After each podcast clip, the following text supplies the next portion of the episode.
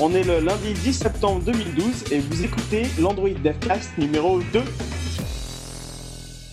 On est de retour après une longue, très très très longue pause. On espère que vous avez passé un bon été. Notre côté, ça a été euh, plutôt le cas. On a surtout profité des chaleurs estivales pour réfléchir un peu euh, au podcast en écoutant les retours que vous nous avez fait depuis, euh, depuis le pilote. On a décidé de se forcer à faire un petit peu plus d'émissions. Oui, on en a eu que deux depuis février dernier, ça fait quand même un petit peu. Euh, mais là, on a un gros challenge. On a envie d'en faire euh, bah, deux par mois. Deux émissions qui seraient bah, différentes. Euh, sur un mois, il y aura deux émissions. Une première émission dédiée à notre invité et une deuxième, donc avec une interview, et une deuxième, toujours en présence de notre invité, mais qui serait plus tournée vers le, le, contenu sur lequel l'équipe travaille à savoir un débat, une présentation d'outils, euh, de l'avis des communautés, les chroniques, tout ce que vous avez pu entendre pendant, pendant le pilote. On espère que vous apprécierez euh, ce nouveau format, on espère qu'il va vous plaire et qu'il va bah, euh, nous ravir nous aussi, puisque ça, on, s'y met tout juste. Euh, voilà. Et puis euh, j'ai le plaisir bien évidemment d'animer cette émission avec une équipe de choc. et une équipe qui n'a pas bougé bien évidemment malgré les vacances. Je vais commencer par dire bonjour à Monsieur Sylvain. Et bonjour à tous. Euh, je vais continuer avec Turan. Salut, salut. Et bien évidemment, Romain. Salut. Voilà, alors Olivier nous rejoindra sur le prochain épisode normalement. Et puis euh, maintenant que j'ai présenté les co-animateurs, il est quand même important euh, de passer à celui qui va nous apporter toutes les lumières sur un projet qu'il connaît bien, ce monsieur, c'est notre invité, et notre invité, c'est Guillaume Lesniak du projet Cyanogen Mode. Bonjour Guillaume. Salut à tous. Bonjour. Salut. euh, donc comme vous l'avez bien entendu, on va parler de Cyanogen Mode aujourd'hui, et, euh... et voilà. Et donc, euh, qu'on a fini les présentations, on va pouvoir euh, démarrer l'interview, une interview euh, bien bien dense, parce que euh, Guillaume, t'imagines bien, on a plein plein plein de questions euh, pour toi. Et l'idée, c'est vraiment dans cette discussion qu'on apprenne à comprendre ce que c'est que le projet Cyanogen Mode, concrètement, comment ça se passe euh, du côté des développeurs, et puis euh, bien sûr ton rôle à l'intérieur. Alors, Guillaume, est-ce que tu peux commencer par te présenter, euh, rappeler un peu ton background et... Alors donc, euh, ben, je m'appelle Guillaume Lesniak. Euh, vous me connaissez certainement plus sous mon pseudonyme Xplodewild. Euh, donc j'ai 18 ans, je viens du nord-est de la France, si jamais il y a des gens dans le coin. Euh, j'ai fait pendant les deux dernières années un DUT informatique et euh, là je continue maintenant en MIAGE à étudier l'informatique et l'informatique de gestion plus précisément. je programme depuis plusieurs années, je fais du C++ depuis 4-5 ans environ. Du PHP, du JavaScript, plein d'autres langages encore autour, du Java aussi, notamment pour les, les applis Android forcément. Euh, j'ai travaillé sur euh, pas mal de projets open et closed source. Euh, en open source, il y a bon, bien évidemment CyanogenMod, dont on va parler beaucoup. il y a aussi des choses un petit peu différentes, comme par exemple Ogre 3D, qui est un moteur de rendu 3D pour lequel j'ai contribué quelques, petits, quelques petits bouts de code. Et euh, en dehors de ça aussi, je fais quelques petites applis euh, pour la communauté Android. Par exemple, le changelog officiel de CyanogenMod, c'est une web appli que j'ai développée euh, en très très grande partie. Voilà. Ok, intéressant. Est-ce que tu peux maintenant nous parler un petit peu plus de CyanogenMod, mais vraiment dans les grandes lignes, on attaquera un, petit peu plus profondément après. C'est quoi le CyanogenMod Pourquoi faire? À qui c'est destiné, etc. Histoire de rappeler un petit peu le contexte de, de, ce produit, projet, pas trop comment l'appeler encore. Alors, CyanogenMod, c'est une ROM alternative pour les périphériques Android. Euh, le principal avantage de cette ROM, c'est que c'est basé sur l'AOSP, c'est-à-dire les sources d'Android vraiment qui proviennent de Google. Donc, il n'y a pas de modification d'un constructeur ou d'un opérateur. Donc, le but du projet CyanogenMod, c'est de ramener cette Android de base, entre guillemets, sur le plus de périphériques Android possible tout en rajoutant euh, des améliorations et des optimisations sur l'ensemble du, système, mais en gardant euh, un petit peu le, contexte Android tel qu'on le connaît. Donc on va faire des améliorations qui sont vraiment dans le design d'Android, qui sont dans la continuité d'Android, sans modifier euh, en profondeur le thème ou des choses comme ça. à qui c'est destiné? Ben, Un petit peu tout le monde. si vous aimez pas avoir un Galaxy S qui ressemble à un iPhone d'un point de vue logiciel, CyanogenMod est là pour ça et on peut profiter de l'Android tel que Google l'a designé gratuitement. D'accord. Euh, pardon. C'est juste que ça fait rire ce que tu me dis. Euh, oui, et toi, toi, quel rôle tu joues concrètement euh, dans, dans, dans l'équipe CyanogenMod et dans le projet CyanogenMod alors, moi, je suis maintainer de plusieurs périphériques, donc notamment les grands Samsung comme le Galaxy S2, S3, Galaxy Note.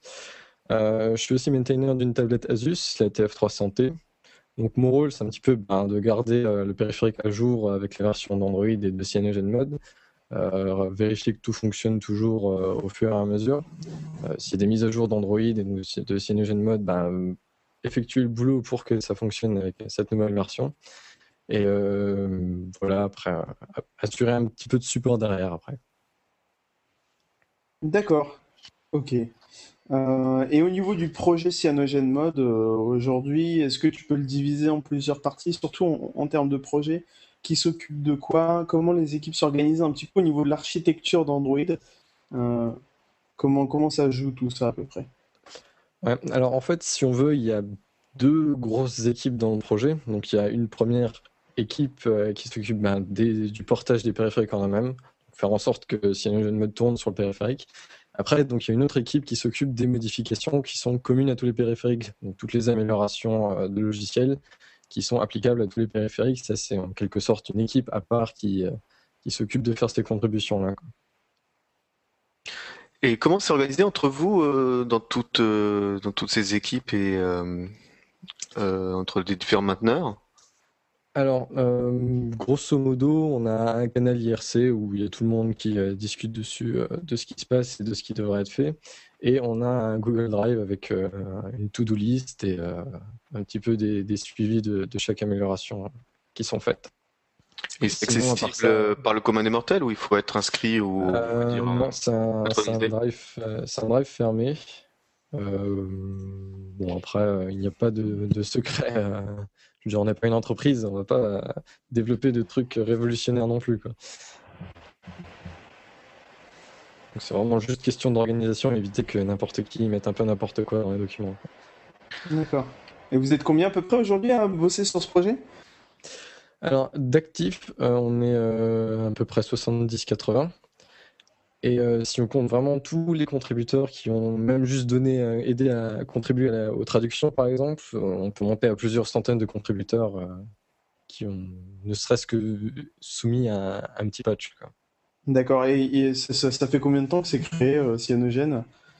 Bah, Ça fait depuis les premières versions d'Android, depuis l'époque de l'HTC Magic ou du, HTC G1, tout premier téléphone avec clavier. Ça fait trois bonnes années, ça de faire depuis ouais, 2008-2009, je pense, quelque chose comme ça.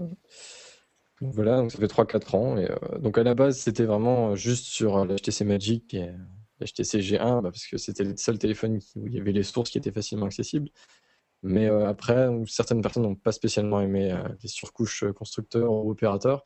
Et donc on a un peu cherché à voir comment porter CyanogenMod sur un périphérique qui n'est pas à la base fait pour, fait pour ces choses ouvertes.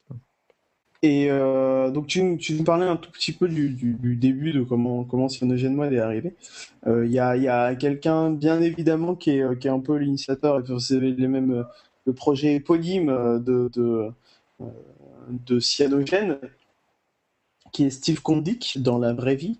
Est-ce qu'il a été l'unique porteur du projet dans un premier temps? Jusqu'à quand il a été unique, enfin seul, seul contributeur du projet Est-ce que tu as un peu d'historique de, de, euh, donc il, a été le il a été le premier contributeur et donc l'initiateur du projet pendant, euh, je pense, bien quelques mois.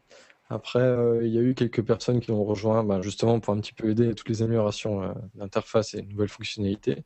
Et après, c'est vraiment à partir du, du, Motorola Droid et du Galaxy S que vraiment ça a commencé à s'étendre vers plusieurs, plusieurs branches pour chaque marque et chaque téléphone.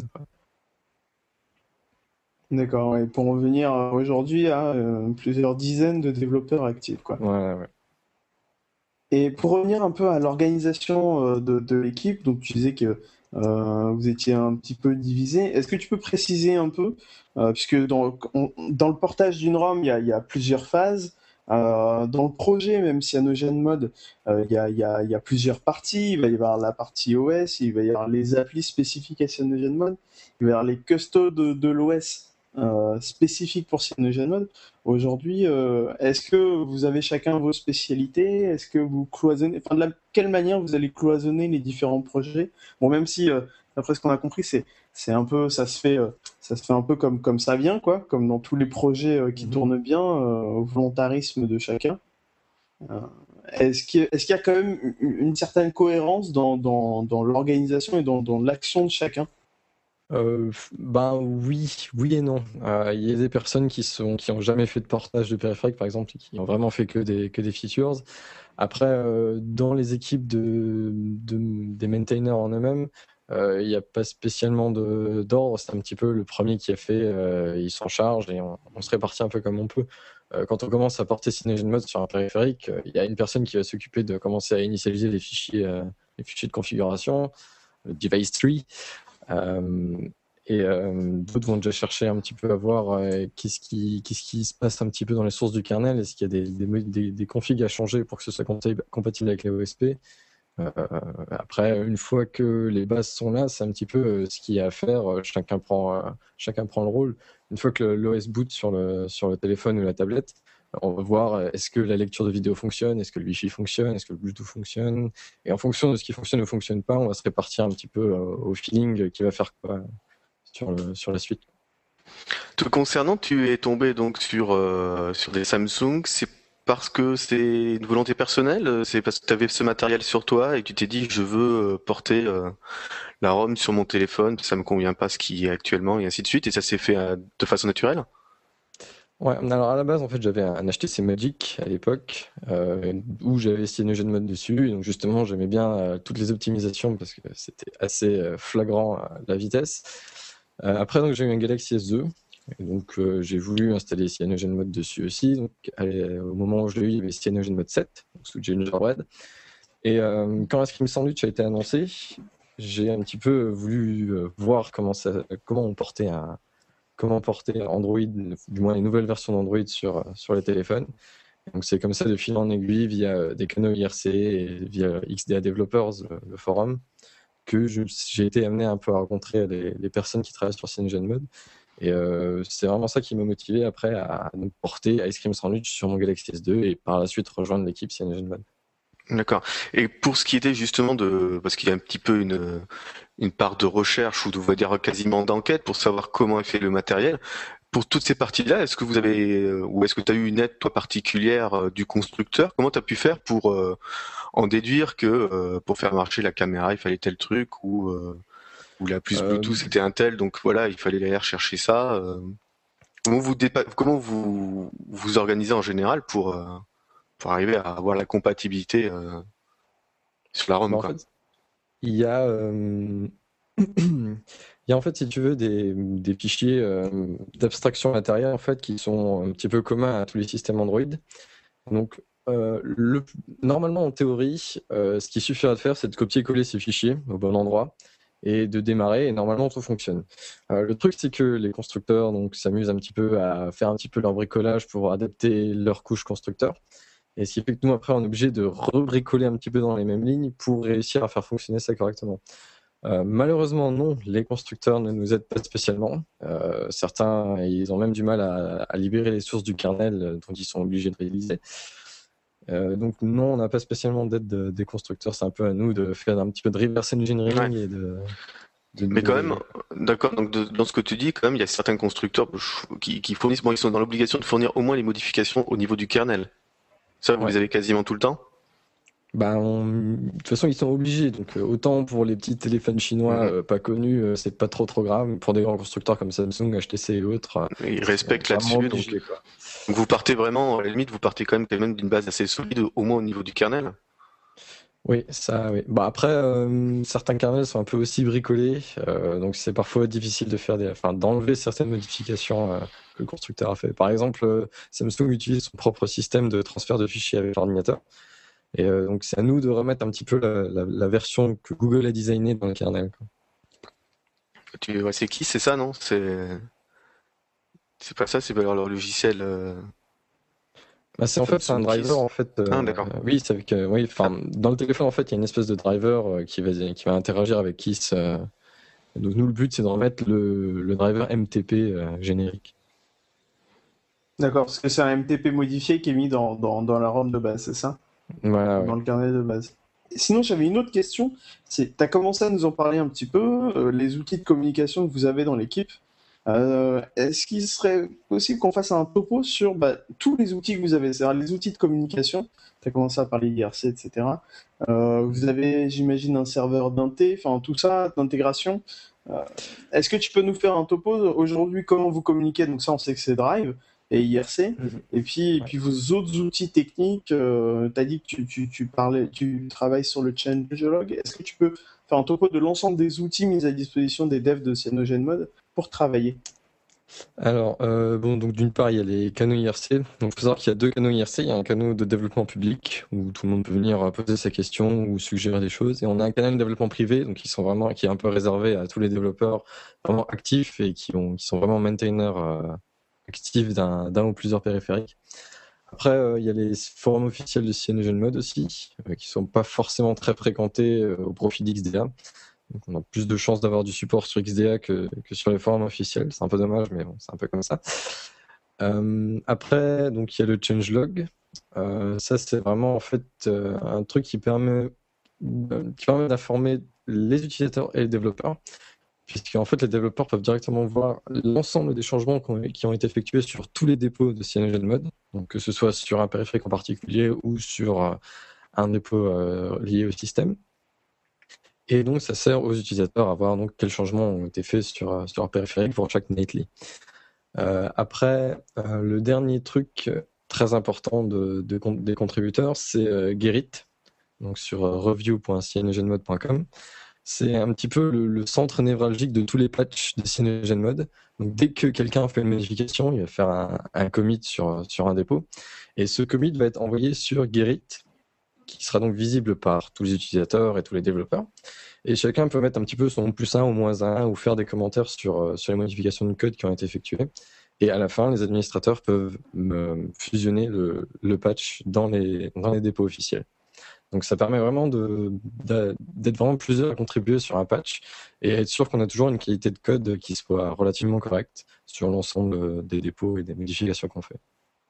Ok, donc tu as commencé à en parler, donc il y, a quand même différents niveaux euh, dans, les développeurs de bah, ceux qui peuvent, euh, ceux, qui, ceux qui doivent brancher et puis ceux qui sont capables de, merger les choses un petit peu plus euh, loin. Est-ce que tu peux nous faire un topo là-dessus? Alors, il y a plus ou moins un ou deux responsables par marque. Pardon. Donc, plus ou un ou deux responsables par, entre guillemets, marque, quoi. Euh, moi, par exemple, je peux merger des trucs dans, dans les dépôts Asus, et pas Samsung. Ne me demandez pas pourquoi. après, dans les dépôts. Qui... Contribuer sur les modèles Samsung, il me semble. Oui, mais il y a plus de contributeurs Samsung que de contributeurs Asus. Après, euh, donc il y a Cyanogen et euh, les grands, les grands de, l'équipe euh, comme Archie et, les gens comme ça qui eux peuvent, ont les droits de, fusionner sur les dépôts communs. Donc tout le framework de base, toutes les applis, etc. Donc ça c'est que eux qui peuvent le faire sur les dépôts. En termes d'utilisateurs justement, il y a une interaction possible, des, des remontées de bugs ou des propositions ou etc. qui existent entre justement les utilisateurs lambda et puis les contributeurs? Ouais, alors euh, oui, il y a une chose que j'ai oublié, c'est qu'il y a un Google Code pour CyanogenMod, un projet Google Code, et là-dessus en fait il sert un petit peu de bug tracker et de, feature tracker un petit peu pour, euh, les utilisateurs euh, sur un petit peu l'ensemble du projet. Donc en général quand on a des, bugs ou des demandes sur un périphérique en particulier, ça se fait plutôt via les, les topics sur, sur XDA par exemple ou sur les forums de CyanogenMod. Après quand il y a des features un petit peu sur commun à tous les périphériques, ce sera plutôt sur le, Google Code de CyanogenMod, qui n'y a pas vraiment en fait de, de, sujet ou de, sujet de forum qui serait vraiment commun à tous les, à tous les téléphones. Ce serait un peu trop le bordel d'ailleurs vu les, millions d'utilisateurs et les centaines de périphériques euh, qu'on supporte. J'ai une autre petite question. Bon, si je prends mon cas d'appareil, on peut, donc il y a plusieurs versions de cyanogène, chacune correspondant à, on va dire, à un noyau, enfin une, une base d'Android. Donc tu parlais de la 7, je sais qu'il y a la 9 et maintenant il y a la 10. Mhm. Euh, chaque fois, c'est le même contributeur? Comment vous répartissez dessus Quand est-ce que vous décidez que telle branche est, on va dire, euh, on va dire euh, figée et qu'à la limite, on n'y aura plus aucun, aucune amélioration dans, je sais pas, la CyanogenS 7 parce que il y en a plusieurs autres dans la nature et que c'est peut-être plus important de, de focaliser dessus? Alors, autant ça pourrait être vrai pour Cyanogen Mode 9, puisque 99% euh, des périphériques sous Cyanogen Mode 9 vont passer sans problème à Cyanogen Mode 10. Euh, maintenant, pour Cyanogen Mode 7, c'est un peu différent. Euh, donc, d'une part, il y a les nightly qui sont toujours à jour avec les dernières modifications de code. Et quand on fait un, freeze. Alors, si on peut juste préciser ce que c'est qu'une nightly. Oui, alors une nightly, c'est une compilation de, de la ROM qui est effectuée chaque nuit, comme son nom l'indique avec euh, toutes les dernières modifications qui sont présentes euh, dans l'OS. Ouais, une nightly, build, quoi. Voilà, une nightly build. Et euh, donc voilà, donc, autant donc il y a les nightly donc, qui, qui contiennent toutes les dernières modifications, et autant régulièrement, on va dire ok maintenant on garde les features qu'on a là, on ne rajoute plus rien, on vérifie juste s'il n'y a pas de bug, on corrige les derniers bugs, et on fait une release stable. Donc c'est comme si il y a eu Cyanogen Mode 7.0, Cyanogen Mode 7.1, euh, il y a la 7.2, il va y avoir bientôt une 7.3. Euh, ces versions-là, on les continue à les faire puisque ben, certains périphériques sous Cyanogen Mode 7 ne pourront pas passer à, Ice Cream Sandwich ou Jelly Bean, donc à Cyanogen Mode 9 ou 10. Donc, du coup, on continue quand même à assurer un support pour euh, ces périphériques-là, même si le nombre de patchs forcément est un peu moins important. après, au niveau de Cyanogen Mode 9, donc il y a de grandes chances que d'ici quelques mois, ce soit complètement arrêté. Euh, il me semble d'ailleurs que certaines, certains périphériques ont déjà plus de nightly ou Cyanogen Mode 9 depuis quelques jours ou semaines. Et euh, donc après, le processus se répète un petit peu pour euh, Cyanogen Mode 9 et 10, c'est-à-dire qu'il va, y a eu par exemple récemment Cyanogen Mode 9.1, donc une version stable. Pareil, on a dit OK, maintenant on a toutes les features qu'on aimerait bien pour cette version-là, on corrige les derniers bugs et on release une version stable de Cyanogen Mode 9 appelée version 9.1. Donc ça, sera fait aussi pour Cyanogen Mode 10 dès que euh, les portages seront plus ou moins stables et dès que les features euh, ont été toutes implémentées. D'accord. Et en parlant de features, euh, tu nous disais qu'en fait Cyanogen Mode c'est une, une distribution qui est basée sur la OSP. Sauf que aujourd'hui sur les Cyanogen Mode, donc là, dans la OSP, il n'y a pas les Google Apps, c'est-à-dire Gmail, Maps, le Play Store, etc. Aujourd'hui, elles sont dans Mode. Euh, de quelle manière est-ce qu'elles y sont exactement? Et puis, euh, Google fait un peu de rétention justement sur, sur les terminaux, enfin sur les ROM qui ne sont pas validés euh, par eux-mêmes. comment aujourd'hui vous avez pu intégrer les Google Apps et puis de manière pérenne surtout? Sachant que Google contrôle ça énormément. Ouais, alors en fait, quand on installe CyanogenMod Mode sur son, téléphone ou sa tablette, on n'a vraiment que le système de base, donc sans les Google Apps, sans Gmail, YouTube, etc. Et pour avoir ces applis-là, il faut flasher en fait un autre fichier euh, qui contient que ces applis-là. Donc vraiment euh, le, framework qui permet de gérer son compte Google, euh, le Play Store, Gmail, YouTube, Maps, etc. donc à la base, dans les toutes toutes, toutes premières versions de CyanogenMod, Mode, c'était intégré d'office. Mais Google a demandé à la suite euh, à retirer ce package pour la simple et bonne raison que les périphériques qui ne sont pas approuvés par Google n'ont pas l'accès au Play Store. Donc du coup, le fait de séparer le package permet un petit peu de garder un certain contrôle sur, euh, sur ces accès ou non. Et de toute façon, euh, chaque périphérique doit s'authentifier, entre guillemets, avec une, une signature, de, signature des ROM officiels pour pouvoir accéder au Play Store. Et donc vous, en fait, vous émulez euh, la signature de la ROM officielle pour pouvoir vous identifier ou avec votre signature euh? Voilà, non, en fait, on utilise celle des ROM officielles. Donc après, c'est un tout, la signature va avec le nom du périphérique, la marque, le constructeur, euh, etc. Et en fait, on récupère les signatures des, des ROM officielles et on les copie-colle dans nos ROM. D'accord. Et donc ça, ça se fait comment, par exemple? Ben c'est quelques lignes de texte qu'on récupère depuis euh, un fichier euh, dans les, dans les ROM officiels. Ok, donc en fait c'est sur un terminal routé à la base, euh, contenant la ROM officielle, que vous faites le travail, c'est ça? Voilà, ouais. Et j'imagine que pour la partie driver aussi, c'est un peu le cas, identique. Enfin, si, si tu peux rappeler la problématique des drivers de, de, du, du- bah, de que vous devez vous intégrer dans CyanogenMod, sachant que c'est des binaires qui sont propriétaires, euh, du moins qui sont pas distribués dans la partie open source. Euh, comment vous faites pour les intégrer alors que bah, ils sont pas dans la nature, en tout cas pas sur le web à la base? Euh, donc en fait, on récupère pas mal de fichiers qui sont dans les ROM officiels, euh, surtout pour les couches matérielles, tout ce qui est euh, caméra, euh, driver pour euh, l'audio, euh, pour l'accélération graphique et des choses comme ça. Euh, parce que chaque constructeur a sa façon d'interagir avec euh, son processeur. La façon dont l'accélération matérielle est gérée pour euh, un processeur TI, par exemple, n'est pas la même chose que sur les Exynos de Samsung. Donc chaque constructeur a un petit peu sa petite sauce à lui et donc ne distribue pas forcément les sources. Donc nous, ce qu'on doit faire, c'est récupérer les fichiers donc, déjà compilés, qui sont dans les, dans les ROM officiels. Et euh, on doit donc adapter ça euh, pour faire en sorte que ça fonctionne avec l'AOSP. Donc en général, ça marche assez bien. Euh, Android a des interfaces plus ou moins standards et en général, les constructeurs essaient de respecter plus ou moins les interfaces. Après, parfois, ça peut causer quelques soucis et on est obligé de un petit peu simuler les modifications que le constructeur a fait pour que ça puisse fonctionner dans CyanogenMod. Donc euh, autant parfois ça cause aucun problème, autant parfois on s'arrache les cheveux sur euh, des, des, des trucs totalement improbables qui ont été faits. D'accord. Vous avez découvert des jolies perles euh, sur, sur, sur des téléphones? Enfin, elles sont de quel ordre? Ça ressemble à quoi? euh? Alors, euh, principalement chez Samsung, euh, donc, notamment donc, sur le portage en fait Asus de la tablette Asus, il n'y a eu aucune modification à faire. Tout fonctionnait dès le début. Quelques petits trucs mineurs, mais vraiment juste des, petites, euh, des petits changements vraiment minimes.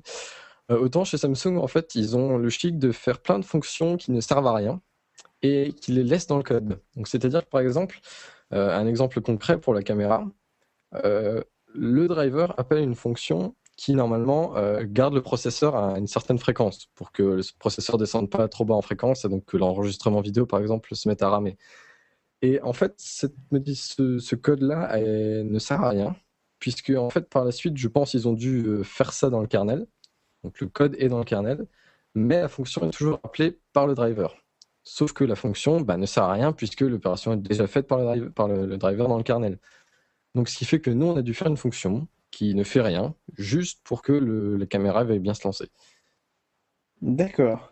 Ah oui, euh, en gros, vous avez dû faire un intercepteur de cette fonction pour que le process puisse. euh, Bah en fait, Euh. oui et non. Disons que quand, on, quand le, le téléphone démarre, euh, il y a tous les modules matériels qui sont chargés. Ouais. Et euh, le- il y a un petit message d'erreur si jamais une fonction euh, qui est utilisée par le driver n'existe pas, enfin du moins il ne la trouve pas dans aucune des librairies.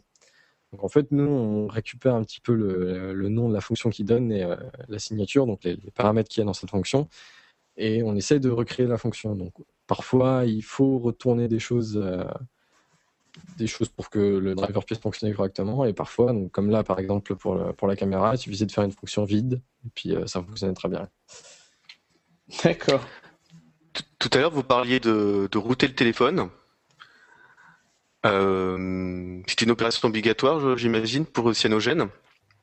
Est-ce qu'il y a moyen d'expliquer oui. un petit peu en quelques mots à quoi ça consiste et euh, ce que ça implique en fait sur son téléphone? En fait, il y a, deux opérations sur un, périphérique Android. Euh, il y a donc d'une part router et il y a d'autre part déverrouiller le bootloader. Donc, c'est deux choses bien distinctes, puisque une agit vraiment au niveau d'Android, l'OS en lui-même, et l'autre agit directement sur euh, des couches plus basses dans le, dans le périphérique. Donc, router, ça consiste en fait à activer le, le compte super utilisateur du système. Donc, en fait, par défaut, il est supprimé euh, pour des raisons de sécurité et pour euh, d'autres raisons euh, que je ne connais pas. Et en fait, ça empêche des applications ou des services qui ne sont pas du système à interagir avec les fichiers du système. Donc, par exemple, les applications système comme Contact, SMS et les applications comme ça sont dans une partition, entre guillemets une partition, qui est vraiment que en lecture seule. Et donc, avoir l'accès route permet justement d'avoir un accès à cette partition en écriture, et donc de pouvoir faire des modifications plus en profondeur dans le système. Après, C'est- euh, Oui, c'est obligatoire pour Cyanogen, de, enfin dans le cadre de Cyanogen, d'avoir ce droit Ou est-ce que hum, c'est pas une obligation C'est-à-dire que si on l'a pas, on pourra peut-être pas profiter de toutes les fonctionnalités?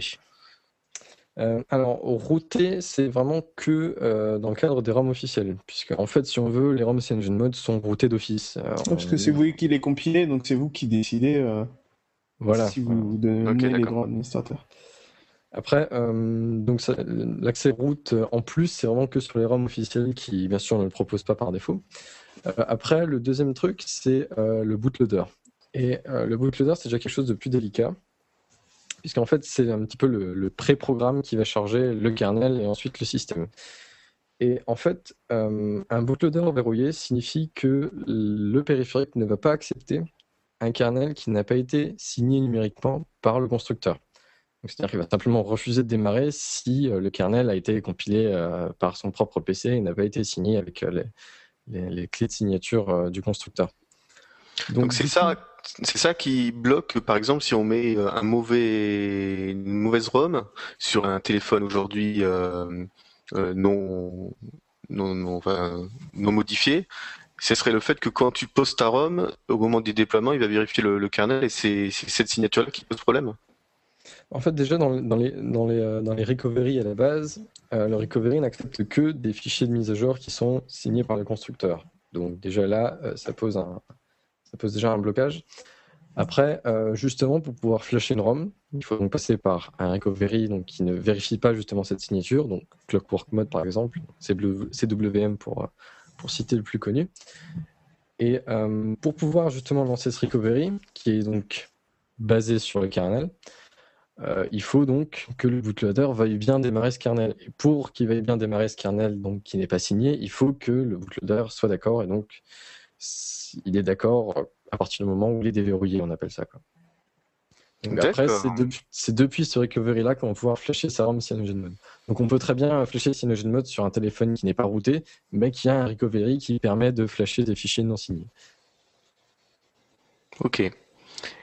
Et là, j'ai l'impression d'avoir loupé une étape, c'est que tu as le recovery d'un côté, tu as de l'autre côté la ROM, et tu as parlé du bootloader. C'est encore une troisième chose, ça se situe où euh, C'est-à-dire que c'est- c'est... Donc le bootloader, en fait, c'est le chargeur de démarrage. un- si on veut un petit peu, c'est le, BIOS du, du périphérique. C'est le grub, Ça- quoi. Voilà. Ouais, Mais est-ce que du coup, le bootloader, imaginons que le bootloader soit hum, celui de l'origine d'un téléphone, donc j'imagine qu'il y a sûrement certaines restrictions. Ce bootloader va t'interdire de, poser un, un recovery maison. On est d'accord Comment vous faites justement pour que pour mettre, on va dire, un bootloader un peu plus, euh, plus- un peu plus sympathique? Euh, nous, on touche absolument pas au bootloader. Euh, puisque justement, si le bootloader est- a un problème, ben, la tablette ne démarre plus du tout. Et euh, voilà, donc ça c'est un peu problématique. Euh, Non, mais il y a, il y, a, un- il y, a, un- il y a un binaire qui permet de faire ça dans le SDK Android, en fait. C'est Fastboot. Je me demande s'il est Oui, voilà. pas directement dans le SDK et euh, on a la possibilité de le... En fait, ça, ça permet d'interagir avec euh, justement une- un mode du bootloader qui permet de flasher des images directement sur les partitions du, du périphérique. Maintenant, euh, si on flash un bootloader qui n'est pas, qui ne fonctionne pas, euh, du coup, le bootloader ne pourra pas démarrer le mode fastboot. Et, donc, Et on coup, là, on se retrouve avec une belle brique. donc voilà. donc après, donc, en général, on ne touche pas au bootloader et on croise les doigts simplement pour que les constructeurs euh, déverrouillent les bootloaders. Et donc ça, c'est dans la réalité, ça donne quoi? Il y a quoi en pourcentage de bootloaders qui te permettent euh, du coup de faire ce que tu as envie? Euh, bah, une très très grande partie euh, sont déverrouillables par les constructeurs. Euh, Samsung ne l'a pas verrouillé du tout, donc il suffit de démarrer euh, avec une petite combinaison de touches pour euh, arriver dans le mode, euh, le mode download et pouvoir flasher un petit peu ce qu'on veut. Volume Euh, bas, home power, c'est ça Voilà. Ouais, je le connais bien, celui-là. Après, euh, le petit, la petite contrepartie de déverrouiller son bootloader ou de flasher des, des fichiers euh, non officiels, c'est euh, la garantie. Et ça, c'est le petit coup de gueule que je passerai après dans l'édito. Ah, pour ça, rendez-vous au prochain épisode. Voilà. J'en- J'en profite justement pour rebondir sur les constructeurs et on va dire euh, tout ce que dont, dont on vient de parler. Comment vous faites justement pour vous procurer le matériel? Mis à part, comme tu me disais tout à l'heure, que toi tu, tu avais commencé sur ton propre matériel. si tu es mainteneur de plusieurs, on va dire, matériels, tu, tu te les fais prêter, vous, vous les achetez euh... Alors, donc, soit on les achète nous-mêmes, euh, de nous-mêmes, euh, soit euh, il y a parfois des utilisateurs qui se contribuent, donc comme ça a été le cas pour mon Galaxy Note par exemple, il y avait beaucoup de développement qui était fait donc, sur le Galaxy S2, notamment aux alentours d'Ice Cream Sandwich, et il n'y avait pas grand-chose pour le Galaxy Note. Et donc du coup, il y a quelqu'un qui est un utilisateur de Galaxy Note qui m'a envoyé un email qui m'a dit est-ce que tu pourrais faire quelque chose pour le Galaxy Note? Il n'y a pas vraiment de développement qui est fait, j'aimerais bien pouvoir utiliser Ice Cream Sandwich, donc c'est un G-Mode 9 sur, sur mon Galaxy Note. Et donc, du coup, il a, il a démarré une campagne euh, Pledge, pledge.com, qui est un site qui permet de faire des, petites campagnes de dons. Et euh, en une ou deux semaines, en fait, on a eu suffisamment de, dons pour, euh, pour acheter le téléphone. Donc, je l'ai acheté, donc j'ai fait le portage et voilà. Sympa. Et vous avez un pledge global ou ce genre de choses qu'on pourrait mettre en lien dans la page de l'émission? Ben, c'est il y a un lien de donation en bas de la page. D'accord. C'est bien géré. Ça vient directement dans tes poches. Ok, parfait. Pas dans les miennes, mais euh, quand il y a besoin, on peut toujours demander. Ok. Cool. Euh, avant qu'on enchaîne sur d'autres petites questions, j'aimerais euh, qu'on reprenne un petit peu un truc qu'on a touché du doigt pendant, pendant toutes les questions qu'on a commencé à te poser. On est déjà bien avancé dans l'interview, donc il faudra qu'on essaye de faire un petit peu concis. Aujourd'hui, bah voilà, tu viens d'avoir ton Galaxy Note qui t'a été gentiment offert par la communauté. tu veux faire ta ROM. Comment tu t'y prends, Guillaume? Alors, euh, d'une part, il faut avoir les sources de CyanogenMod sur son PC. C'est quand même déjà un minimum. Euh, après, alors, il y a deux, grosses méthodes. Soit le téléphone ou la tablette est similaire à un périphérique qui existe déjà. Par exemple, le Galaxy Note est très très très similaire au Galaxy S2. Donc, du coup, on peut faire un petit copier-coller du dossier, euh, modifier les noms et certains paramètres, démarrer ça sur son téléphone et voir qu'est-ce que ça donne. Quand tu dis les noms, excuse-moi de te couper, euh, quand tu dis les noms et certains paramètres, en fait, c'est des, c'est des, des, fichiers de config qui désignent le modèle, euh, le, driver, le, quoi, quoi exactement. Qu'est-ce que tu vas modifier comme fichier de config, plus ou moins précisément, bien sûr, mais c'est de quel ordre ce genre de modification entre, deux téléphones qui se ressemblent? Euh, C'est vraiment des indications au niveau euh, du nom du modèle, euh, puisque bah, justement les drivers matériels réagissent pas mal au nom. du coup, il faut bien mettre les mêmes pour qu'ils se chargent correctement. Euh, après, il y a d'autres modifs comme euh, la résolution d'écran, euh, comme le fait que ce qui fait téléphone pas, par exemple dans le cas d'une tablette, il y a une configuration spéciale pour les tablettes Wi-Fi, les tablettes 3G. si on a un Galaxy Wi-Fi et un Galaxy S, c'est deux choses différentes. Pareil, là, il faut activer ou désactiver les fonctions de téléphone, des choses comme ça. c'est ce qui est fait principalement dans, les, dans ces fichiers de configuration. D'accord. Donc ça, c'est la première méthode. Et puis, tu démarres et tu regardes si ça marche. Voilà donc, si c'est plus en fonction de, de, la, similarité entre les deux matériels, euh, en général, ça, se passe plutôt bien. Et rapidement, comment tu la juges, la similarité? Euh, ben, Au type de processeur, au type de, chipset utilisé. Euh, mhm. par exemple, ben, le Galaxy Note et le Galaxy S2 ont tous les deux un processeur Exynos 4210, donc un dual core à 1,2 ou 4, je ne sais plus exactement. Et euh, donc du coup, bah, comme c'est exactement le même chipset, du coup, on peut parier que les modifications à faire sont exactement les mêmes. Et euh, en l'occurrence, bah, c'est le cas. Après, euh, il y, a, des petites différences en plus, par exemple entre le Galaxy S2 et le Galaxy S3. On va passer d'Exynos 4200 à Exynos 4400. Mais comme ça reste une architecture Exynos, euh, Samsung bien sûr va s'embêter à recoder tout et donc on réutilisait pas mal de choses. Donc nous de notre côté, on a pu aussi réutiliser certains trucs qui fonctionnaient sur ce chipset-là. D'accord. Euh, à l'inverse, si on a un téléphone sous Exynos et qu'on commence à développer pour une tablette sous Tegra 3, euh, il va falloir partir depuis un petit peu de zéro et de voir qu'est-ce qu'il va falloir faire pour pour que ça fonctionne. Donc on part vraiment avec un système de base et donc ça, euh, c'est la une modification euh, d'ajout dans les sources en fait.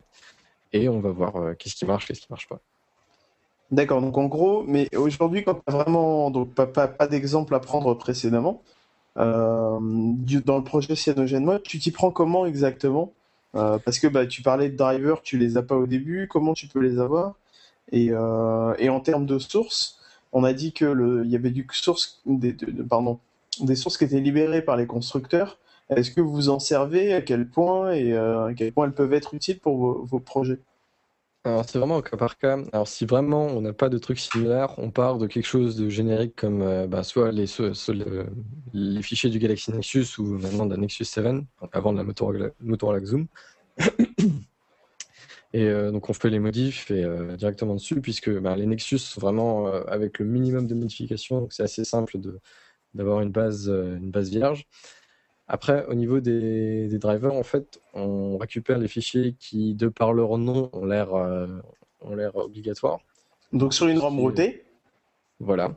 On récupère, euh, en gros, on récupère le dossier slash système et euh, après, on, fait une, petite course là-dedans. on recopie ça dans un dossier dans les sources, le dossier vendor en l'occurrence, qui contient tous les fichiers propriétaires.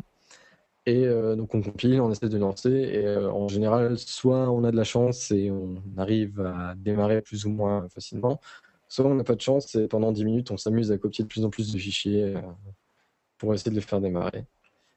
Parfois on en enlever, re-rajouter, et après, ben, il y a forcément les fonctions que les constructeurs ont rajoutées et qu'on doit nous recréer. Parce que sinon, parfois, on, se trouve un peu dans des, dans des boucles infinies de, de dépendance entre euh, les fichiers, par exemple, de l'interface TouchWiz, dont certaines interfaces matérielles dépendent, mais on ne peut pas utiliser les fichiers de TouchWiz puisqu'ils dépendent de tout le framework TouchWiz, etc. etc. Donc c'est un peu... Donc à vous de faire des, bouchons. Euh, voilà. D'accord. Ok, ouais, histoire d'amputer un peu le truc de manière propre, quoi. Voilà, du, du plus proprement peut. ouais, c'est ça. Parce que ça doit être un gros bordel quand même. Parce... Bah, ça doit être un travail de fourmi quand même au quotidien. C'est euh, Une fois que c'est fait euh, pour, un, pour un chipset, euh, en général, les modèles qui suivent sont plus ou moins similaires. Quoi. après, on sait plus ou moins ce qu'il y a besoin de faire ou pas. D'accord. Et, pour un titre informatif, combien de temps tu passes par, par jour ou par semaine sur le projet Cyanogen Mode aujourd'hui? Alors aujourd'hui, pas beaucoup puisque euh, ben, le portage de CyanogenMod 10 sur euh, le périphérique dont je m'occupe est quasiment terminé. Euh, en plus, on doit attendre les, sources du, kernel, du nouveau kernel de Samsung pour corriger les derniers petits soucis, donc c'est vraiment de, l'attente. Donc tu parles pour le S3, c'est ça? Pour le S3, bah, pour le S2 aussi et le Note aussi, puisque on est un peu bloqué au niveau de, Project Butter à, cause de certains fichiers qui nous manquent. Et euh, sinon, quand il y a des, nouvelles releases de, de CyanogenMod, bah forcément, il y a un peu plus de boulot puisque bah, il faut réadapter tous les changements qu'on a fait dans les versions précédentes, etc. D'accord. Et toi, tu, pour préciser un petit peu, euh, euh, est-ce qu'on a fini là le portage? Est-ce est-ce qu'on a fini notre home CyanogenMod Désolé de reprendre un peu sur ce qui était dit avant. donc mon truc il tourne. Est-ce que vous, une fois que ça tourne, le projet CyanogenMod il est fini? Ou est-ce que vous avez encore du boulot à intégrer des choses? Euh, il y a toujours des modifs, des petits bugs euh, qu'on retrouve de temps en temps et qu'on corrige. Euh, genre là, par exemple, juste hier, j'ai retrouvé un morceau de code que j'avais mis en commentaire quand on est passé à Jellybean, avec marqué à réimplémenter plus tard. Et ben, c'est juste là, deux mois après, que je me suis dit, tiens, il y a encore ça. voilà, il y en a dans le code d'Android aussi. Voilà, oui, ça. Et euh, bah après, il y a toujours des petits trucs, euh, un petit bug de caméra quand on fait une manipulation précise ou euh, des petits trucs comme ça qu'on retrouve souvent. D'accord. Et toi, concrètement, aujourd'hui, quand, donc vous êtes plusieurs à travailler sur, sur un device, toi, ta spécialité, parce que ce que tu aimes faire, ça, ça correspond à quoi exactement? C'est plutôt toutes les couches un petit peu bas niveau, donc tout en C, C++, tout ce qui est vraiment le système d'affichage d'Android, euh, vraiment directement dans les couches matérielles, euh, le kernel, des choses comme ça. Parce que bon, le Java, euh, voilà quoi. c'est bien le Java, ne hein. lui fais pas la tête. En fait, ce qu'il y a, c'est que chaque fois que je fais une modification dans un truc en Java, en général, c'est mal fait et les gens repassent derrière moi. Donc, donc voilà, c'est plutôt les trucs bas niveau. Quoi. Et après, oui, donc disais, c'était caméra, c'est ça? Ouais, donc tout ce qui est, ben, par exemple, caméra, euh, accélération vidéo, euh, les choses comme ça. Par exemple, Samsung utilise son propre format d'encodage de, pixels. Et donc, du coup, il faut réimplémenter euh, ce format dans, chaque version d'Android, puisque c'est pas quelque chose de standard géré par Google. D'accord, c'est intéressant. Justement, tu parles de Google. euh, Est-ce qu'avec au fil du temps, bon, je peux comprendre qu'au début, il y avait peut-être une réticence euh, à participer ou aider ou je ne sais quoi euh, un pas, projet hein, alternatif, ou peut-être pas. Au début, ils étaient un peu. euh, Ouais, sont- euh, il y a peut-être autre chose à faire, mais est-ce qu'aujourd'hui, maintenant qu'il y a une certaine maturité dans, dans le projet Android, ils, ils mènent la main à la pâte? Est-ce qu'ils aident? Est-ce qu'ils... Enfin, est-ce voilà, que vous, vous aidez la OSP maintenant aussi? Alors oui, on aide la OSP euh, quand on trouve des petits bugs euh, ou que certains contributeurs trouvent des bugs. En général, les patchs sont soumis et à CyanogenMod d'un côté et par la suite à la OSP euh, si ça s'avère être effectivement un bug qu'on n'a pas introduit nous-mêmes. Après, eux ne nous aident pas, plus que ça. Savoir que si on a des questions, ils se feront un plaisir de nous répondre, c'est pas un souci. Mais on- bon, d'une part, en général, on n'a pas spécialement de, de questions à leur poser, et d'autre part, ils nous mettent pas des bâtons dans les roues non, non plus. Quoi. Et euh, quand tu dis on a des questions à leur poser, ça passe par quel biais en général? Est-ce que c'est un biais direct ou est-ce que c'est un biais comme à peu près tous les autres développeurs de la communauté? Et euh, Oui, on passe par les, les Google Groups, euh, Android Development, et, euh, ou par email directement si vraiment euh, c'est un gros souci, mais bon, c'est très très rare qu'on ait besoin de le faire. le Google Group public, tu veux dire? Ouais. D'accord. Et euh, oui, donc aujourd'hui, moi, ça m'intéresse un peu tout ce que tu me dis, etc. Euh, ça me passionne. Et puis, j'ai 17 ans et demi euh, et j'ai envie de contribuer au projet. Comment je dois faire?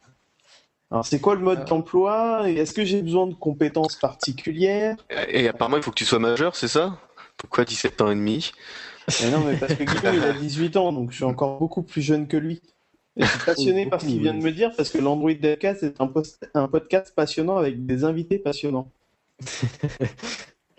Euh, alors, bah, ça dépend de ce que tu veux contribuer, mais euh, pour 99% des contributions, il faut déjà d'une part euh, tourner sous Linux ou Mac OS X, puisque c'est beaucoup plus pratique pour compiler, beaucoup, beaucoup, beaucoup plus pratique. Attends, mais je croyais que vous aviez un serveur d'intégration, j'y ai pas accès, moi?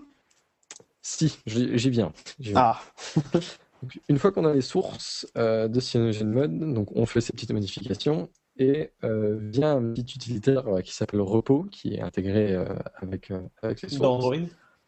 d'Android, oui. Euh, on va pouvoir donc euh, récupérer ces commits qu'on va faire sur chaque dépôt et les envoyer sur donc, le Gerrit de euh, CyanogenMod. Donc pour n'importe quel type de contribution, que ce soit une contribution dans le code, de traduction, d'image ou quoi que ce soit, il faut donc faire un commit sur le dépôt, euh, passer par repos pour l'envoyer sur Gerrit et puis après le faire valider sur Gerrit. D'accord. Donc, il suffit juste de brancher euh, la bonne version euh, de la distribution, de la modifier et de faire un, un pull request ou un truc comme ça, quoi. Voilà, ouais, en gros, il suffit donc, bah, de, il y a, il y a- de toute façon, il y a tout qui est expliqué sur le wiki de CyanogenMod, il suffit d'aller faire un tour. Euh, Ah bah très bien, tu me donneras le lien. Ouais. On mettra ça dans les liens de l'émission. On, on va essayer juste pour, pour reprendre un petit peu euh, mon rôle d'animateur. Euh, on aura une page donc sur android-devcast.com, la page bien évidemment de l'épisode 2. Vous retrouverez un maximum des liens qu'on pourra di- tirer de notre discussion pour que bah, vous puissiez avoir accès directement euh, à ce dont on parle sur le web.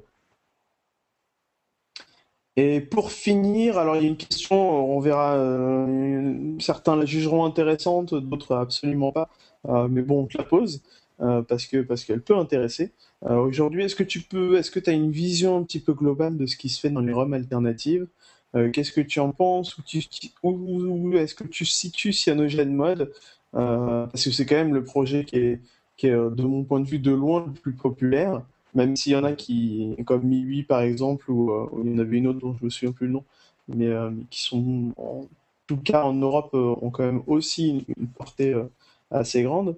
Euh, où tu situes CyanogenMod? Est-ce que tu vois des points faibles, des choses qui sont à améliorer? Euh, est-ce que ça Euh, apporterait plus ou moins par rapport à d'autres?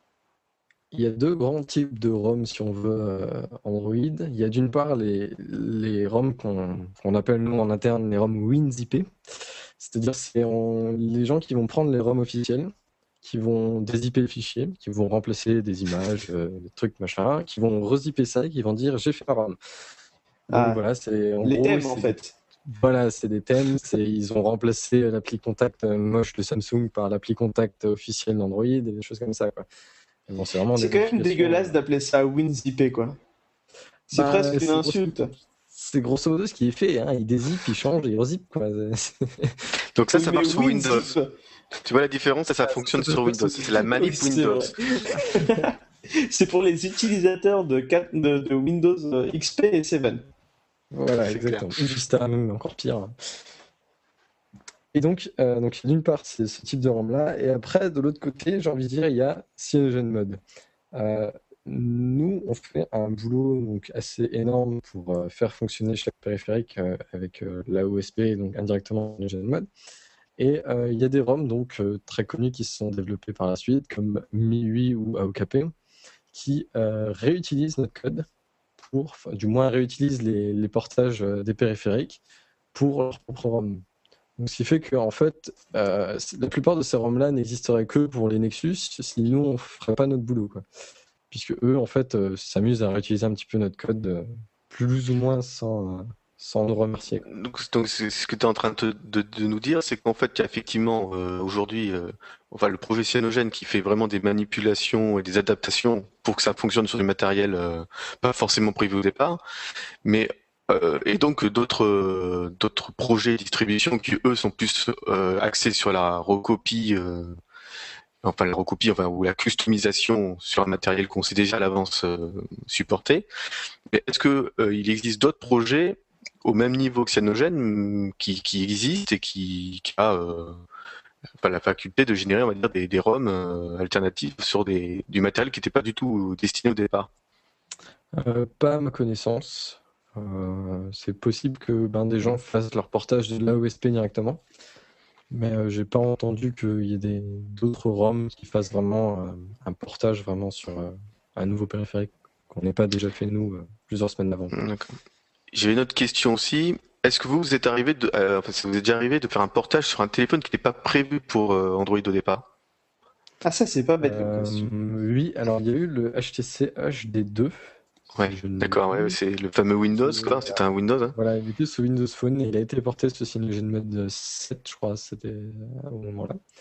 Et, euh, Mais bon, déjà, celui-ci, c'était un matériel qui était quand même très proche du. C'était très proche d'un Voilà. autre HTC, je crois que c'était le Desire. euh, HD, Desire, ouais, je crois. Je sais plus exactement. Et ouais, donc voilà.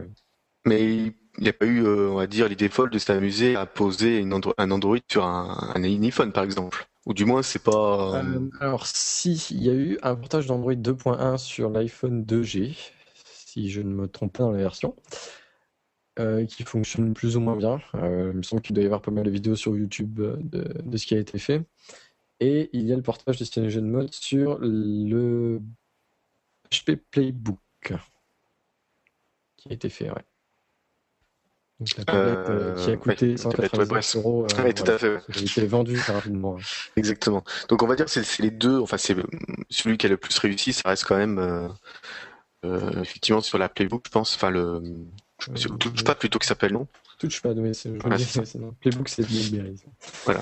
Et d'ailleurs, vous n'avez pas vocation à, à, à vous justement à, porter sur d'autres matériels, euh, puisqu'après tout, le- la tablette BlackBerry pourrait être un très bon, euh, on va dire, support pour euh, pour un projet Android aussi. Bah, il voir après le- les contraintes techniques qu'il y a derrière, euh, euh, puisque bah, forcément BlackBerry ne va pas s'amuser à réaliser des sources du matériel et des choses comme ça. Donc, ça peut être éventuellement possible si on arrive à démarrer un noyau Linux dessus, mais ça pourra rester très limité en fonction de ce qu'on a à faire. Et pendant que euh, on faisait l'interview, euh, le- le- les, les- nos fans en délire nous ont euh, laissé euh, euh, deux petites questions que j'aimerais te poser euh, avant qu'on conclue cette émission. La première, c'est les ROM cyanogènes intègrent des binaires, donc des, des librairies graphiques, sensors, etc. On en a déjà parlé dans l'émission, qui a priori viennent des ROM constructeurs. Donc, comme tu le disais, à partir d'un appareil routé. Est-ce bien le cas? Daniel, tu as ta réponse, c'est le cas, mais il y a une question complémentaire. Si oui, donc on est en plein dedans, là, c'est bon, on, on y arrive les gars. Avons-nous le droit de packager des ROM intégrant ces composants et de les redistribuer? Merci. Daniel qui te pose une question. En gros, euh, est-ce que tu as le droit, est-ce que euh, n'importe qui a le droit euh, d'utiliser ces binaires pour en faire des ROM et de les distribuer? À partir du moment où c'est redistribué gratuitement, oui, puisque ben, les constructeurs distribuent leurs ROM gratuitement et sans trop de complications, on peut récupérer un petit peu tous les fichiers qu'on veut de ces ROM. Donc à partir du moment où c'est redistribué gratuitement, bien sûr, ils ne peuvent pas vraiment s'y opposer, puisque n'importe qui peut les obtenir à partir du moment où il a un petit peu minimum de connaissances. Oui, D'accord. parfaitement possible. Et je vais avoir une question complémentaire avant d'enchaîner sur la deuxième euh, question. Euh, que je formule ça euh, correctement. Est-ce qu'aujourd'hui, je peux partir d'un projet CyanogenMod, puisque c'est un projet open source? Donc l'idée, c'est qu'il soit, qu'il soit utilisé, alors soit pour l'enrichir, ou, soit pour servir de base à un, autre projet. à quel point je peux utiliser le projet CyanogenMod euh, me l'approprier pour éventuellement faire une ROM qui, qui, bah, me servirait euh, euh, en privé pour, j'en sais rien, pour ma boîte, pour mon outil à moi, ou si je veux le commercialiser ensuite. Est-ce que toi tu connais, alors je sais que c'est une question plutôt juridique, mais, mais est-ce que toi tu as des notions de ça? Est-ce que tu sais à quel point on peut modifier une scène mode pour se l'approprier et en faire ce que l'on veut? Alors, euh, c'est assez compliqué puisque j'ai vu d'ailleurs une discussion passer euh, récemment sur, euh, sur le canal IRC.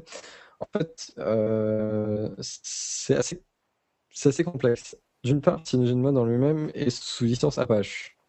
Donc, c'est la même licence qu'Android. Donc, en théorie, on peut normalement réutiliser CyanogenMod pour le vendre, enfin, le vendre sur son périphérique.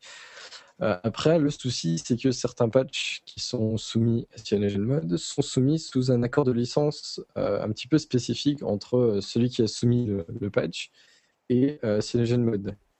C'est-à-dire qu'en en fait, on a par exemple des personnes de chez VMware ou Sony ou autres qui soumettent des patchs pour CyanogenMod sous une licence qui spécifie en fait que le patch est réservé uniquement à CyanogenMod. Donc, en fait, il faudrait euh, un petit peu préciser que le patch vient de enfin que la ROM est CyanogenMod derrière, quoi. Si on viendrait à le commercialiser. C'est-à-dire? De préciser que en fait, euh, la base de notre projet est faite à base de CyanogenMod, c'est ça? Voilà, puisque les accords de licence euh, des patchs qui sont soumis par ces personnes-là impliquent qu'en fait le patch est uniquement fait pour CyanogenMod. D'accord. En fait, si ce patch est utilisé dans un autre produit, du coup, il faut préciser que certaines modifications dans le système ont été faites par ces personnes qui ont contribué exclusivement pour ce projet-là. D'accord, sachant qu'il y a au moins le noyau de toute façon à libérer. De toute euh, façon, il faut libérer le kernel, oui. D'accord. Euh, ok, intéressant, c'est bon à savoir. Et, donc en gros, euh... oh non, c'est bon, ça répond à ma question. Et donc la deuxième question, on y arrive enfin. Euh, allez-vous faire de CyanogenMod une distribution Android comme nous l'avons sur Linux, Debian, Fedora et autres? En gros, est-ce que CyanogenMod c'est un futur, euh, une, euh, je sais pas, un futur pseudo canonical ou, c'est déjà plus ou moins le cas, oui, dans le sens où on récupère Android et on l'améliore, on rajoute des fonctions, etc. Donc oui, plus ou moins c'est un petit peu dans le sens d'une distribution, même si on, garde en fait les lignes de base de, de, Google et qu'on rajoute juste par-dessus.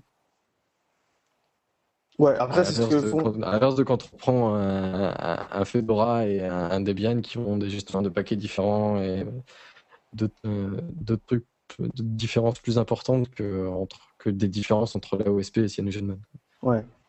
C'est juste le, pourcentage du code partagé avec le, code mère euh, qui, est, différent, quoi, au final. Voilà. Mais d'accord. Et, commercialement parlant, parce qu'aujourd'hui c'est entièrement gratuit, etc. Euh, ça se rémunère comment euh, si Mode Tu parlais des dons tout à l'heure. Est-ce que justement il y a à terme, alors j'avais entendu des réflexions assez intéressantes sur l'avenir de Mode qui passerait par un, un market interne euh, comment est-ce que est tu as des infos là-dessus? On n'est pas à la recherche du scoop, hein, on n'est pas là pour ça. mais de manière euh, constructive, euh, toi, si t'es pas du tout dans le pipe, est-ce que tu peux nous donner ton avis, tes, tes, pensées là-dessus? Pareil. Tu peux me dire que je suis à côté de la plaque. Hein. Non, non, non, justement, il y a pas quelques jours, pareil, toujours sur le canal IRC, si mode privé, ça discutait donc déjà d'une part sur un, système OTA pour CyanogenMod, ah, actuellement, bah, la mise à jour. Actuellement, la mise à jour, c'est fait manuellement. Enfin, les utilisateurs doivent le faire manuellement. Donc, c'est, C'est un petit peu un premier problème. Et après, le deuxième truc, c'est actuellement dans CyanogenMod, Mode, il y a une application qui s'appelle ROM Manager, qui est un espèce de simili mini Play Store pour, pour CyanogenMod, qui contient les Google Apps et deux, trois petits trucs pour, pour certains périphériques. Euh, l'idéal, ce serait en fait d'avoir un truc qui serait open source et qui serait maintenu par CyanogenMod directement et intégré tout en restant euh, le plus minimal possible. Donc, euh, pour le deuxième truc, c'est encore en réflexion. Pour l'OTA, c'est apparemment c'est en train d'être fait. Je ne sais pas dans combien de temps ça viendra ni, sous quelle forme. Apparemment, ce serait comme les OTA de Google, donc à voir. Euh, je ne sais pas, donc je sais pas quand est-ce que ça viendra, mais au pire, je travaille actuellement sur une application qui remplacerait un petit peu ça en attendant. D'accord. Ok, intéressant. Donc l'idée, c'est quand même euh, de rendre, de vulgariser au maximum euh, l'usage de la ROM pour que le commun des mortels puisse faire la manip de plus en plus facilement et ainsi de suite. On est dans cette démarche-là oui et non, en disant que pour installer de Mode déjà sur un périphérique, il faut déjà faire quelques manips euh, plus ou moins techniques en fonction des téléphones. Donc ça, c'est limite déjà un petit peu public. Après, c'est plus une question de pratique, euh, puisque à chaque fois, devoir télécharger euh, la ROM de plusieurs, enfin, un peu plus de 100 mégas sur son, sur son PC, la transférer sur son téléphone, redémarrer en recovery, s'amuser dans le menu de recovery, aller chercher le fichier, le flasher, flasher une Google Apps, redémarrer, attendre qu'il fasse sa mise à jour, et enfin avoir accès à son téléphone. Là, le but, ce serait plus de simplifier ça en faisant juste avec un, en un clic, euh, pouvoir euh, mettre à jour euh, tout en même temps. Ah, avec une notif, quoi. Voilà, en gros. Ok. Sylvain, est-ce que tu as d'autres questions? Moi, je voudrais la question, on dirait un à peu 2000 euros à 2000 euros, qui est effectivement, qu'est-ce qui vous manque Parce que ça a l'air d'être quand même assez complexe, assez bien structuré, mais est-ce qu'il vous manque des choses euh, Est-ce que vous avez besoin de contributeurs, ce n'est-ce que pour remonter les problèmes, ou est-ce que il y a une ribambelle de matériel qui, qui sont passés à la trappe aujourd'hui par manque de, ressources euh, Voilà, est-ce que vous avez des, besoins particuliers euh, au-delà du financier ou même oui, le problème le plus entre guillemets important du, projet, c'est vraiment de pouvoir avoir accès au périphérique et pouvoir faire le portage. Jusque-là, on s'en sort plus ou moins bien, puisque les gens euh, achètent la plupart par eux-mêmes, et, euh, puisque ça devient leur téléphone euh, journalier, entre guillemets. après, non, on n'a pas spécialement besoin de besoin en particulier, si ce n'est qu'on aimerait un petit peu plus d'ouverture de la part des constructeurs. On ait moins besoin de bricoler. En plus, ce qui est dommage, c'est que ça pourrait aller dans les deux sens, puisque autant euh, nous, ça nous aiderait à notre partage, et nous, ça pourrait aider les constructeurs à, avoir des améliorations sur les codes qu'ils nous, qui nous fourniraient. Quoi. Puisque nous, de notre côté, on pourrait très bien trouver un bug, euh, un souci, amélioration sur, sur, un fichier. Il y aurait la possibilité, bon après j'imagine que stratégiquement parlant pour une, une société c'est pas forcément intéressant, mais on peut imaginer aussi que qu'un téléphone euh, arrivé à je sais pas 18 mois de, vie passe euh, un petit peu comme euh, dans un mode public où ou à limite il fournit ce qui est nécessaire pour parce que bon tu parles des, des j'imagine que le kernel c'est une obligation de fournir le kernel, mais est-ce qu'il n'y a pas d'autres choses, les drivers, etc. Est-ce que vous y avez accès? Pas forcément euh, pas forcément, ça dépend des, ça dépend des constructeurs. Euh, Samsung, par exemple, pour l'Exynos 4210, euh, en fait, Samsung possède des kits de développement sur ces chipsets Exynos. Et via ces kits de développement, en fait, distribue les sources de certains modules, notamment l'accélération graphique et une interface de base pour la caméra, vraiment pour ce kit de développement-là. Donc du coup, on peut réutiliser certains morceaux, nous, pour Android, pour le Galaxy S2, la Galaxy S3, etc. Donc vous faites de la ruse. Vraiment minime, quoi. Voilà. Mais ils sont au courant euh, ben, J'imagine, oui. Que... Disons que c'est pas un support officiel de leur part, mais... Euh... Voilà, c'est une... une façon de contribuer. Non, mais c'est vrai qu'il y, y, a pas mal de rétention de la part d'à de, d'à peu près tous les constructeurs. Euh, enfin, du moins d'une bonne partie, c'est vrai qu'il y a après il y a un comportement un peu différent, mais au moins d'une bonne partie. On se souvient avec euh, Motorola au niveau du route, je me souviens que euh, ils avaient énormément galéré sur certains terminaux. Alors, je crois qu'ils ont peut-être changé d'avis depuis. Mais au niveau du bootloader qui était euh, verrouillé 50 000 fois, où il fallait reflasher euh, à la volée au démarrage. Un Android, il me semble, de Motorola. Ouais, c'est ça. vraiment verrouillé jusqu'aux os. Non, mais ça pourrait être effectivement assez sympa de se dire bon, j'ai un vieux téléphone, moi j'ai un j'ai un HTC 1 qui traîne euh, dans un de mes de mes de mes tiroirs. C'est vrai que bon, j'ai la possibilité effectivement via Cyanogen de le de le migrer. Bon, je pense à un téléphone qui était quand même assez ouvert peut-être à la base, mais peut-être qu'il y a plein de téléphones qui dorment aujourd'hui encore dans des dans des tiroirs euh, et qui, euh, avec un tout petit peu d'aide peut-être de l'opérateur ou du constructeur, permettrait d'avoir un téléphone euh, avec une petite seconde vie et peut-être qu'il y a plein de gens qui pour qui ça suffit amplement quoi. c'est peut-être là effectivement où les constructeurs le, peuvent... G1 c'est un petit peu à part puisque bon, c'est un téléphone officiel de Google donc forcément après, je pense qu'on n'a pas assez de recul encore pour vraiment voir ça, puisqu'il y a encore un très grand nombre de Galaxy S1 qui sont en circulation et qui tournent sous, en l'occurrence sous CyanogenMod 10 encore. Euh, maintenant, il faudra voir avec un petit peu plus de recul quand, euh, ben, quand on n'arrivera plus, pour des raisons X ou Y dans les sources d'Android, à porter ces périphériques-là. Est-ce que les constructeurs vont faire un geste pour euh, qu'on puisse garder encore ce, ce téléphone-là à jour ou pas quoi? Ouais, que vous, fasse, vous fassiez les LTS, les long time. long time support, ouais. Long time support, pardon. sur le... Ouais, ce, ce, serait pas bête. Bon, après, c'est vrai que euh, pour en avoir croisé un petit peu. Euh, pour les plus vieux téléphones, euh, bah, il reste sous Cyanogen Note 7, mais bon, en fait là le truc c'est que c'est plus par un souci de performance du téléphone en lui-même, plus que parce qu'on a des fichiers qui nous manquent. D'accord. Ok. Turan, est-ce que tu as des questions toi? Bah, écoute, bien silencieux pendant toute l'émission. Ouais, j'ai pas voulu vous couper, vous étiez bien lancé, c'était une bonne dynamique. Écoute, j'ai pas plus de questions, on a même. D'accord, alors on va conclure.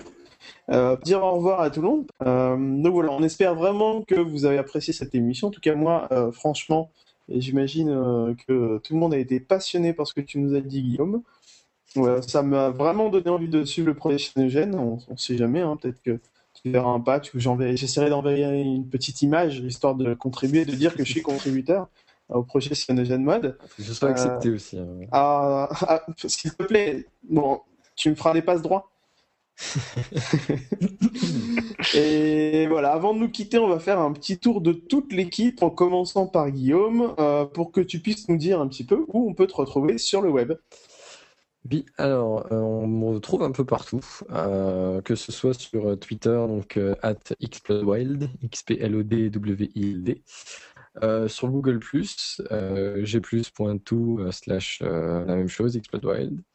Euh, je suis sur XDA Developers, donc euh, vous êtes déjà, pouvez me retrouver sur tous les sujets euh, Mode officiel pour le Galaxy S2, S3, Galaxy Note et TF300T, plus bah, mon pseudo en message privé s'il y a besoin. Et ben, sinon, par email, il y a mon adresse email sur le site de la Team Axung, www.teamaxung.org. Voilà. on va continuer. Pour ceux qui n'ont pas eu le temps de noter tout ce que nous a dit Guillaume. Bien évidemment, vous allez retrouver tout ça euh, dans l'article de, de, l'émission. Euh, Sylvain, à ton tour.